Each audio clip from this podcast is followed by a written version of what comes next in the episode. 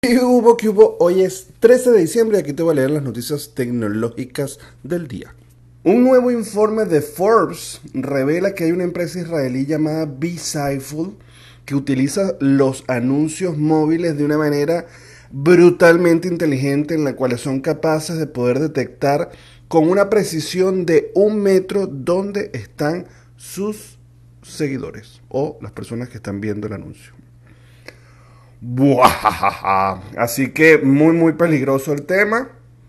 Y lo peor de todo este asunto es que eso lo logran con muy muy poca información mediante el uso de esa información gratuita que los desarrolladores de aplicaciones entregan de manera fácil a todos. O sea, no, no están ni necesitan algo muy muy sofisticado ni avanzado para poder detectar tu ubicación con una precisión de un metro, papá.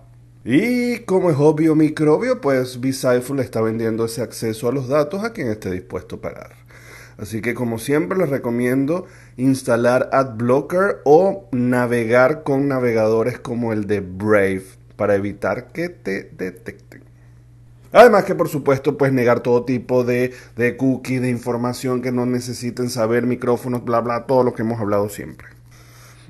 El cargador de Apple, el MagSafe Duo, ¿se acuerdan que hablamos? El cargador que venía sin cargador.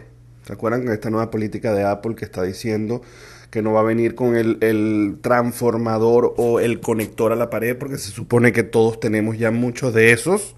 Y ni siquiera en un cargador, porque es una base para cargarlo, pues eh, lo están incluyendo. Bueno, ahora lo absurdo de toda esta historia es que ese adaptador eh, no es compatible con el de 29 watts. Es decir, todos los cargadores que tenemos que se suponen, bueno, no todos sirven. Así que a la hora de comprar ese, pues de una u otra manera te están obligando a que compres el cargador porque no sabes si el que tienes en la casa te va a funcionar.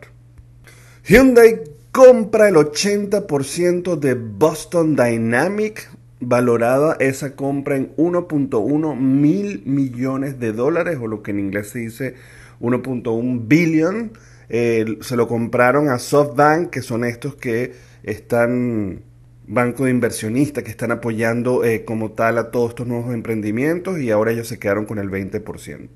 Boston Dynamic no es la primera vez que hablamos de esto y esperamos muy pronto seguir comentando grandes noticias de ellos. Bueno, señores, muchas gracias. Nos vemos mañana en las nuevas noticias del día. Ya saben que todas estas noticias están desarrolladas en la descripción de este audio eh, y que pues si les interesa seguir sabiendo todos los días lo que se está pasando, seguir sabiendo, se puede decir así.